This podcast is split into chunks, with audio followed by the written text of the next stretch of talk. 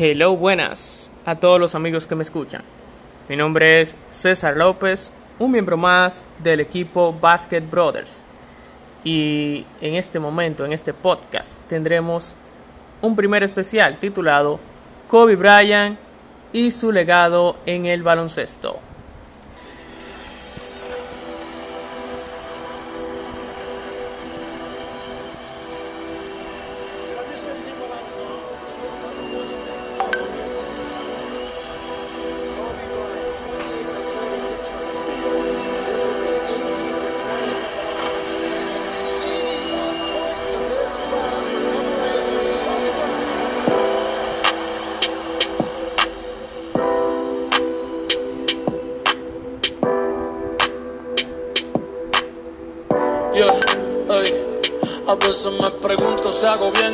Respetar los mandamientos y dónde estará Dios metido en estos momentos. Sé que la vida es corta como cuento y en un abrir y cerrar se la lleva el viento. Aún recuerdo el primer juego tuyo que presencié. Mil emociones, muchas veces me pusiste de pie.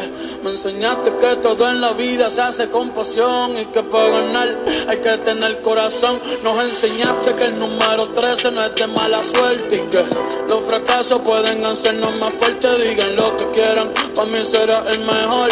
Ay, descansen paz con el Señor. Y felicidades, tú también ganaste seis sortijas. Cinco en la NBA y un matrimonio que te dio tus hijas. Pensando que una se fue contigo, me descontrolo. Pero nada, eso es pa' que en el cielo no juegues solo. Más de 81 razones para admirarte. Más de cinco jugadores al mismo tiempo para pararte. Nos parecíamos en que hacíamos arte. Blackman va forever, eh, por siempre vamos a recordarte, yeah.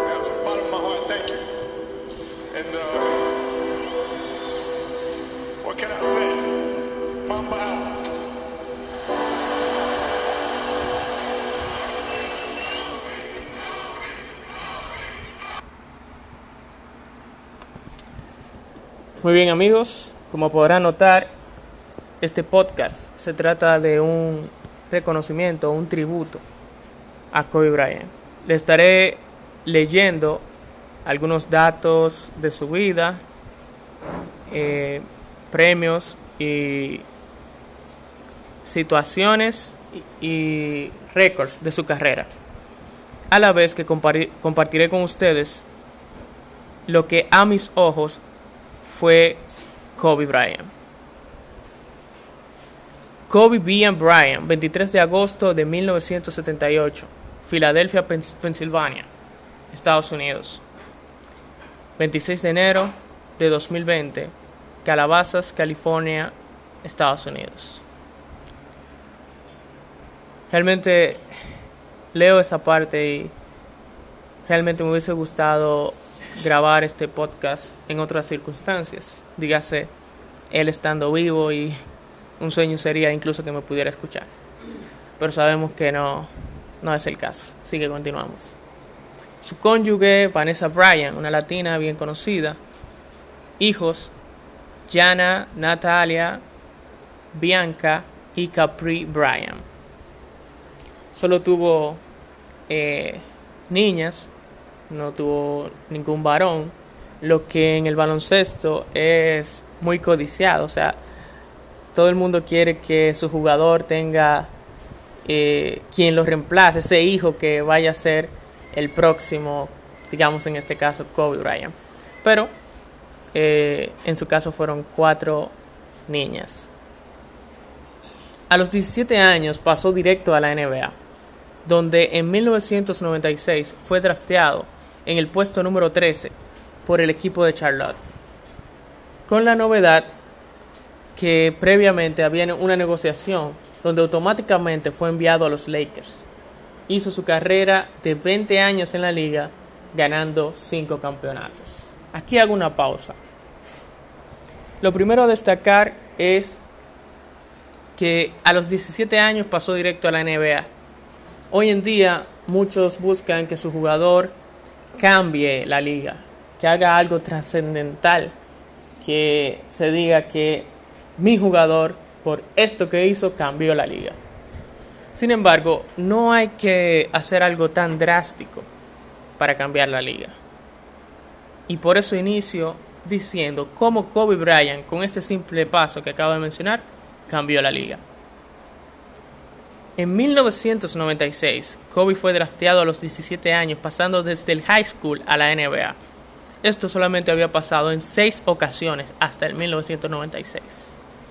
Puesto que a las personas que eran drafteadas desde el high school y más si tenían una edad de 17 años, se le consideraba como un jugador que tendría que pasar varios años para poder jugar de manera eh, profesional en que lo hacían otros ya más maduros.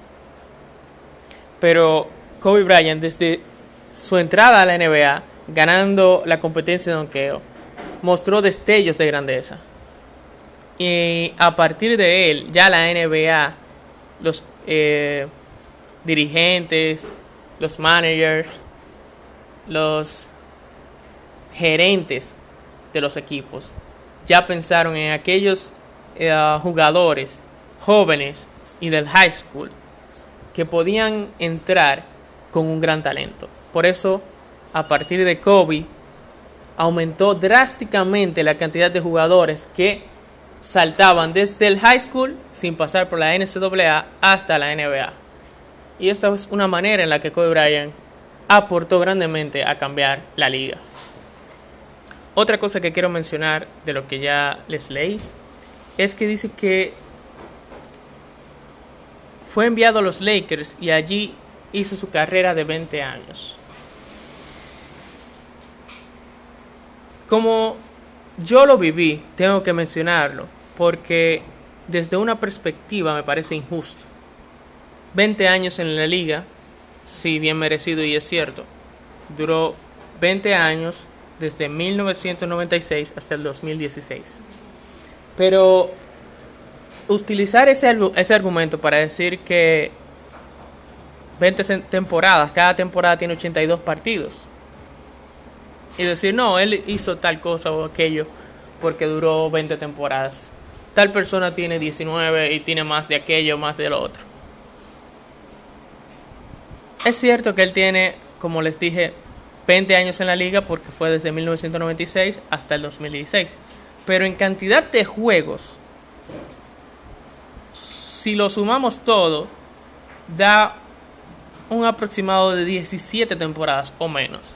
Así que realmente hay que tomar eso en cuenta a la hora de decir que jugó 20 temporadas, porque no fueron 20 temporadas eh, completas. Ya sea por lesión, porque al inicio, como saltó del high school y tenía 17 años, no, le, no lo no jugaba los suficientes partidos o minutos. Evidentemente que nadie tiene la culpa de esto, pero a la hora de analizar a profundidad y para hacer comparación hay que tener eso en cuenta. Continuamos. Brian era un escolta con capacidades para jugar perfectamente tanto de alero como de base. Está considerado como uno de los jugadores más completos de la historia de la NBA y en una encuesta realizada por el canal ESPN, entre periodistas deportivos, le situaban como el segundo mejor escolta de todos los tiempos por detrás de Michael Jordan.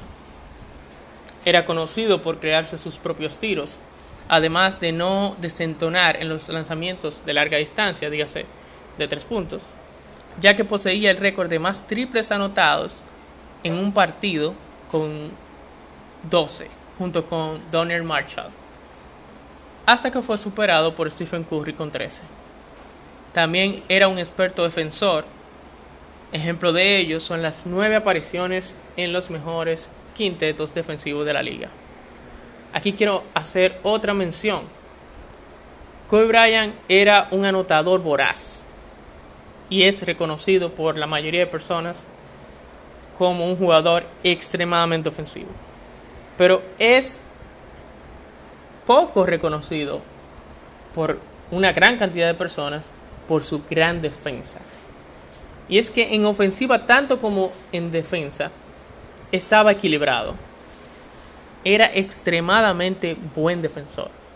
Y este premio impresionante para su posición de nueve apariciones en los mejores quintetos defensivos de la liga y sé que en un total eh, terminó con 12 apariciones, ya con en el primer equipo como segundo equipo.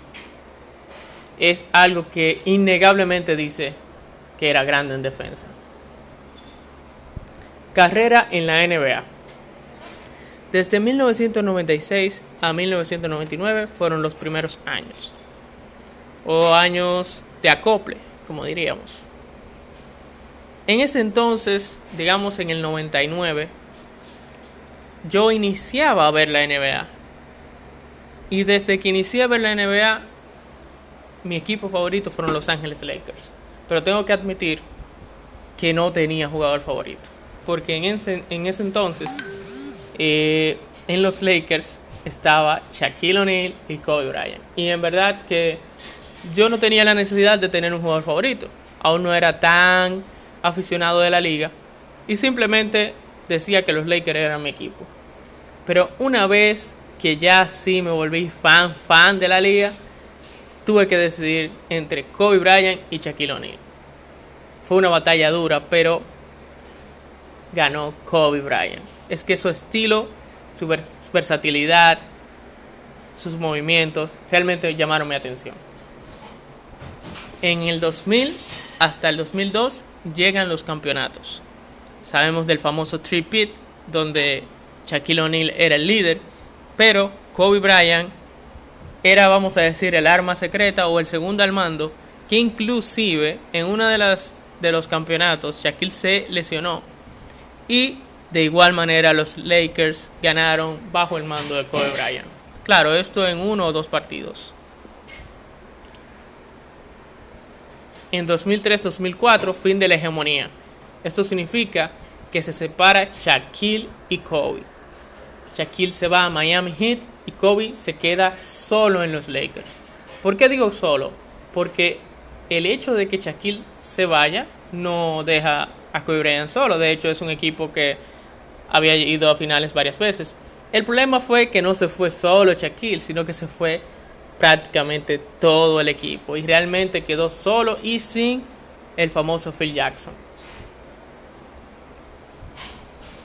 Entonces, en el 2004 hasta 2007, tras la marcha de O'Neill, Kobe Bryant se convierte en el rey y dueño absoluto de Los Ángeles Lakers.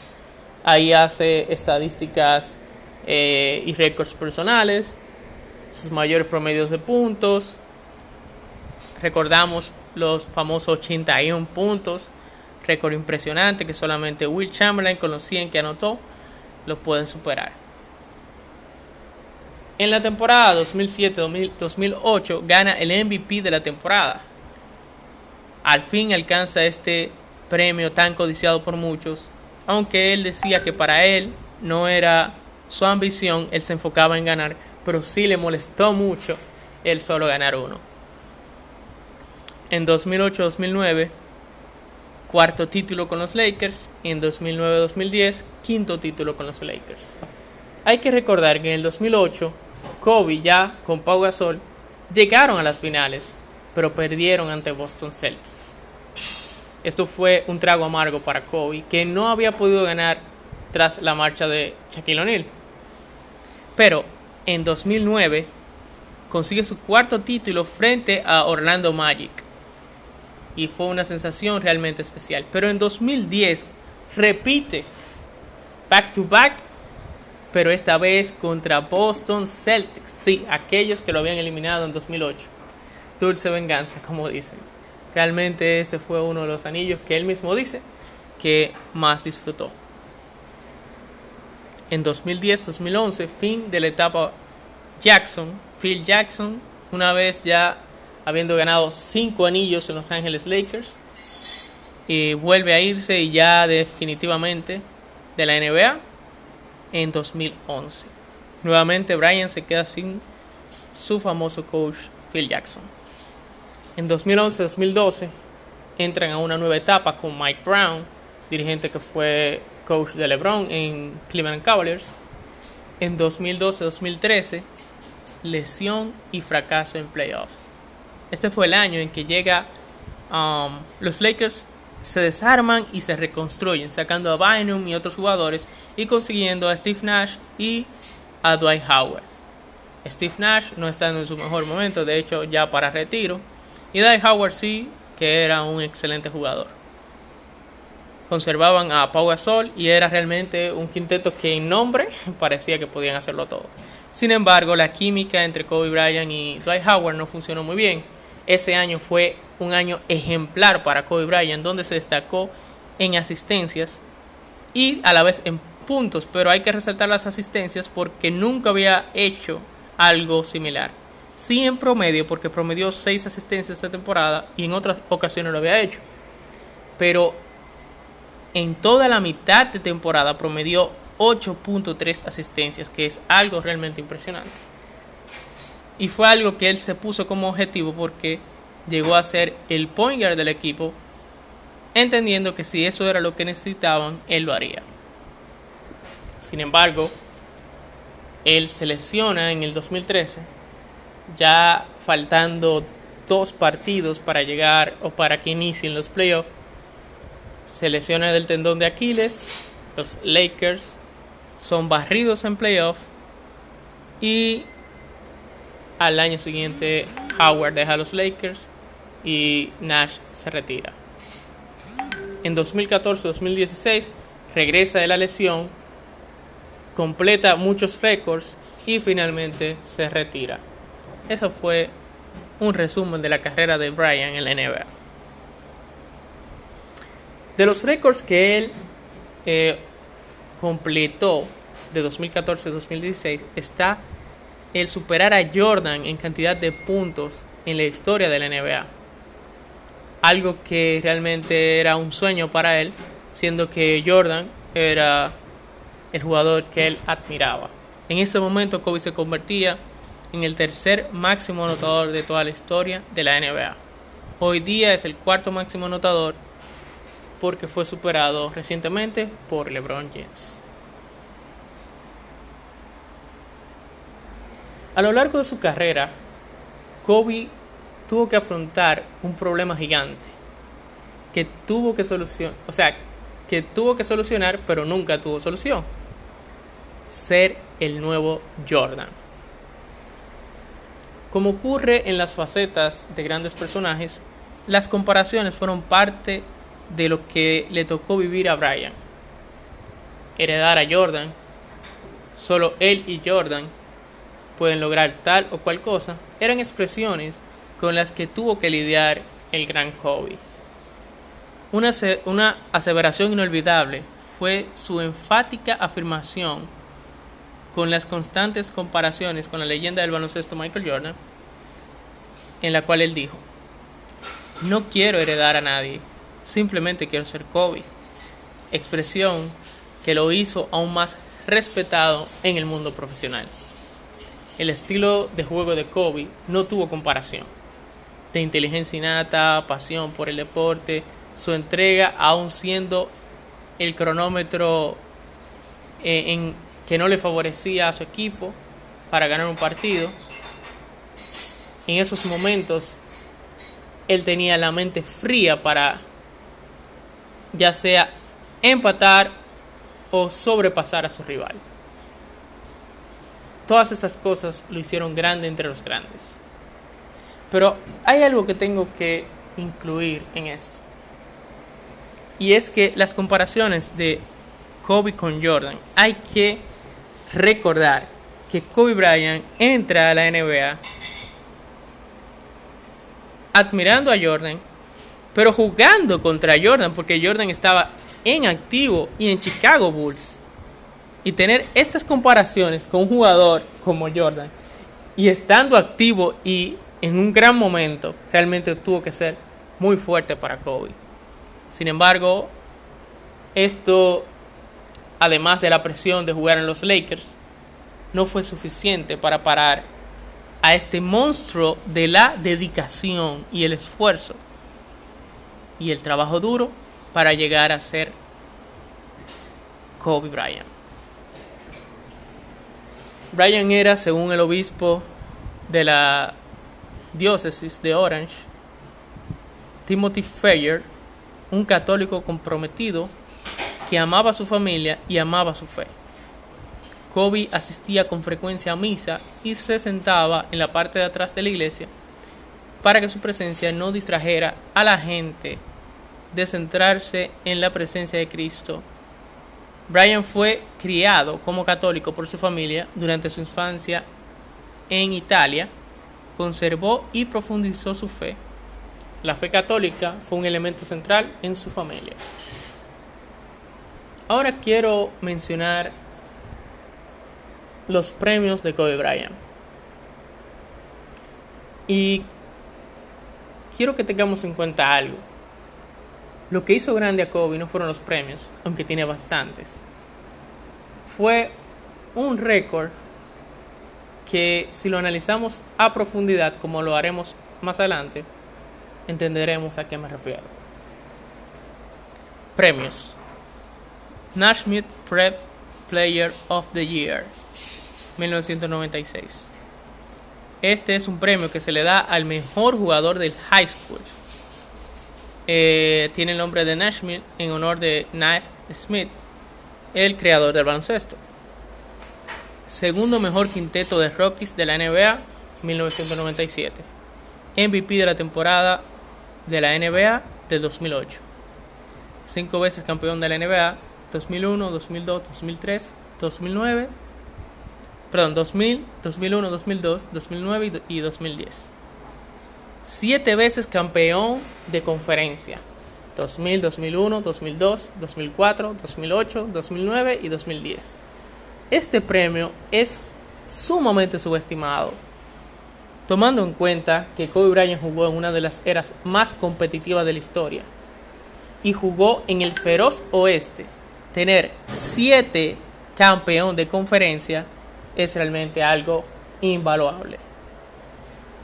Dos veces MVP de las finales de la NBA en el 2009 y 2010.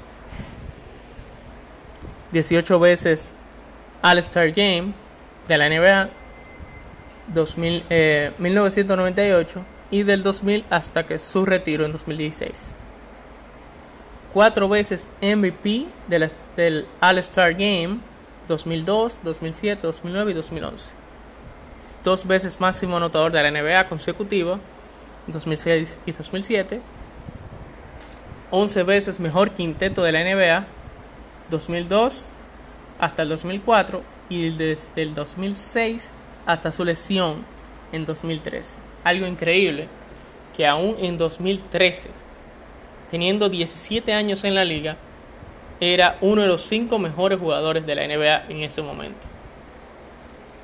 ¿Qué sería si no se hubiese lesionado? Algunos años más de calidad que nos seguramente nos hubiera entregado.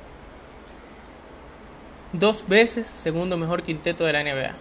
2000-2001 dos veces tercer mejor quinteto de la NBA, 1999-2005. Nueve veces el mejor quinteto defensivo de la NBA, 2000, 2003-2004, 2006 hasta el 2011. Tres veces segundo mejor quinteto de la NBA, 2001, 2002 y 2012. Como les comenté anteriormente, en total suman 12 los galardones defensivos de Bryant tiene que estar en un top 3 de los que más ha ganado. Campeón del concurso de mates o de donqueos de la NBA de 1997, en su primer año. Líder anotador de todos los tiempos de Los Ángeles Lakers, un récord que sigue vigente y no sabemos cuándo alguien podrá superar eso. Finalmente, Basketball Hall of Fame, incluido en este 2020. También ganó dos medallas de oro olímpico como miembro del equipo de Estados Unidos.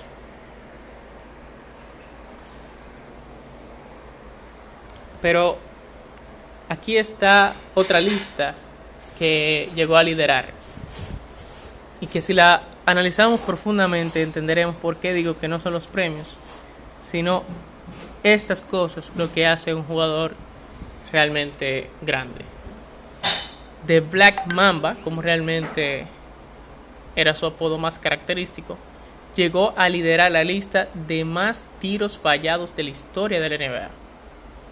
Michael Jordan también figuraba en la lista de los más grandes falladores de la historia. Tomando en cuenta que Michael Jordan era su, vamos a decir, ídolo a seguir y que estaba entre la lista de los más de los que más habían fallado y luego Kobe se convierte en líder. Nos queda claro que Kobe Bryant fue quien más aprendió del fracaso. Y en sus citas famosas, él habla mucho acerca de esto. Y es que esta es la realidad. Él fue un jugador que aprendió constantemente del fracaso. Y que sus fracasos fueron lo que lo hicieron grande y hacerlo convertirse en lo que es el nombre Kobe Bryant en la actualidad. Algunas de sus citas famosas son las siguientes. No tengo nada en común con las personas perezosas, que culpan a otros por su falta de éxito. Grandes cosas provienen del trabajo duro y la perseverancia. No hay excusas. La dedicación ve a los sueños, esta es otra. La dedicación ve a los sueños como se hacen realidad. Kobe Bryant fue mentor de muchos jóvenes y un listado de buenas obras mantendrán viva su memoria. Más de la mitad de los jugadores actuales de la NBA crecieron viendo a Bryant jugar. Dentro de los méritos que adornan su trayectoria deportiva, se suma su rol como mentor de varios jóvenes que hoy brillan en la liga. Cuando un jugador se lesionaba, enseguida Kobe emitía sus palabras de ánimo para el afectado y los exhortaba a tener paciencia y enfocarse en su recuperación física y mental para regresar al juego. También cabe agregar que los mismos jugadores que le tenían más confianza lo llamaban, le pedían consejos y realmente era algo que a estos jóvenes los hacía seguir adelante. No puedo hablar de Kobe sin mencionar algunos puntos característicos de él, que fueron muy influyentes en su vida y en su carrera, como lo son la amistad con Pau Gasol y el Mamba Mentality. ¿Por qué mencionar la amistad con un jugador? Si estamos hablando de un escolta que jugó bastantes años en la liga y tuvo bastantes compañeros en ese trayecto. Bueno, su amistad con Pau Gasol, siendo él que se caracterizaba como un jugador que no le daba mucha importancia a la amistad, así mismo decía Brian, sino que se enfocaba en ser un profesional de baloncesto. Esto era cierto y él se enfocaba a trabajar, trabajar y trabajar. Entrenaba y era el último en irse de los entrenamientos. Pero fue hasta que conoció a Pau Gasol que entendió que se podía hacer una conexión de amistad muy fuerte, a un punto de llamarlo hermano. Y de esa manera, los que vimos jugar a Kobe Bryant, sabemos que ya no solamente él sonreía al encestar un tiro para ganar el partido, o al llegar a los playoffs, o hacer algún logro que lo acercara al ansiado anillo, sino que simplemente al jugar al lado de Pau Gasol, él sonreía y se divertía. Y fue algo que realmente podemos decir que llenó de mayor esplendor su estadía en la NBA y en Los Ángeles Lakers. El Mamba Mentality. Este, este puede decir que es uno de los más grandes legados que deja Kobe Bryant a la nueva generación. El Mamba Mentality es, es aquello que te permite pensar en que Kobe Bryant cuando tenía una, una adversidad la superaba. Que Kobe Bryant cuando se estaba acabando el tiempo y estaban perdiendo por tres puntos, no importa que sea desde la mitad de la cancha, él lo había hecho y tú podías hacerlo si utilizabas el Mamba Mentality y empatar el partido. El Mamba Mentality va desde superación personal de una lesión, de tener mente fría en los partidos, hasta tener una concentración y profundidad de juego que te haga ser mejor cada día. Realmente sabemos que el Mamba Mentality no es nada tangible, pero es algo que al ser creado por alguien como Kobe Bryant, mentalmente te motiva y te lleva, como dicen, como dicen los jóvenes de la nueva generación, a otro nivel. Jugadores como Joel Embiid recordaban que no habían cogido jamás la pelota de no ser por Bryant. Su impacto e influencia como deportista traspasó el baloncesto. Jugadores de béisbol, soccer, tenis y otras disciplinas, tuvo en Kobe un modelo a seguir. Y en este momento quiero agregar un tema de la vida de Kobe Bryant que no fue tan agradable. Y podrían preguntarme, pero ¿por qué agregar esto a algo que es en honor o tributo a Kobe Bryant? Yo entiendo que esto es crucial para entender realmente en plenitud a Kobe Bryant. Acusación de agresión sexual. En 2003, un sheriff de Colorado detuvo a Bryant por ser acusado de un delito de agresión sexual contra Kathleen Fever, una empleada del hotel en el que se encontraba hospedado mientras se recuperaba de una operación de su rodilla. Tras, depositar una fianza de 25 mil dólares, fue puesto en libertad provisional. Todo finalizó cuando Fever se negó a testificar y aceptó reunirse en privado con Brian para sellar un trato con el cual terminaría el escándalo. La fiscalía lo, lo, declaró inocente tras este suceso, pero a pesar de la resolución, McDonald's, Nutella y Ferrero SPA cancelaron sus contratos con el, con el deportista debido a lo anterior. ¿Por qué mencionar esto? Porque esta es una de las cosas que nos recuerda que Kobe Bryant era un ser humano. Un ser humano más como tú y yo, con sus enfrentamientos emocionales, con sus luchas. Y aunque a ciencia cierta no sabemos si fue que Feber intentó extorsionar a Kobe, porque ambos coinciden en que el encuentro en su habitación fue consensuado. Eh, no sabemos si ella aprovechó para sacar dinero de una estrella de NBA o simplemente Brian, siendo un joven de 19 años en ese entonces, se dejó llevar por la soberbia, por el poder y cometió el hecho. Lo que sí sabemos es que Kobe Bryant vivió de batalla en batalla para poder construir lo que fue su legado. Y esta es una más de ellas, que nos recuerda que Kobe Bryant es un ser humano que cae pero se levanta. Ninguna estadística puede recoger, los dos tiros libres que anotó con un tendón de Aquiles reventado y una rodilla totalmente desgastada. Esto fue en 2013 contra los Golden State Warriors uno de los dos partidos que restaban para llegar a los playoffs. Pero ¿por qué tenía que hacerlo?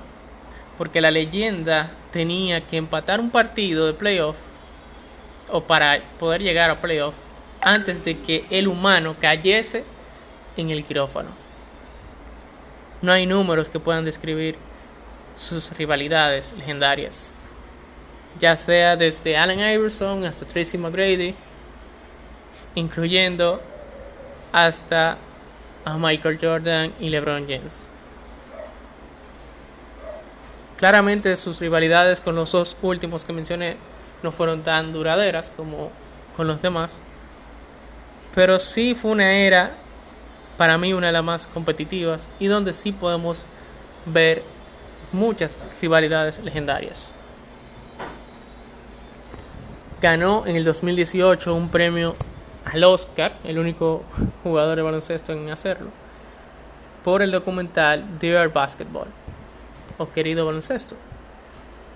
Documental que, narrado por él, tuvo el privilegio de relatar lo que fue su vida.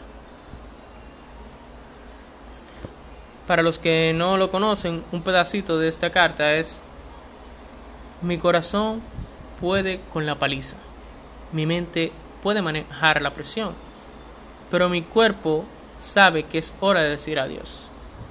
La carta de despedida que terminó convirtiéndose en un corto ganador de un Oscar.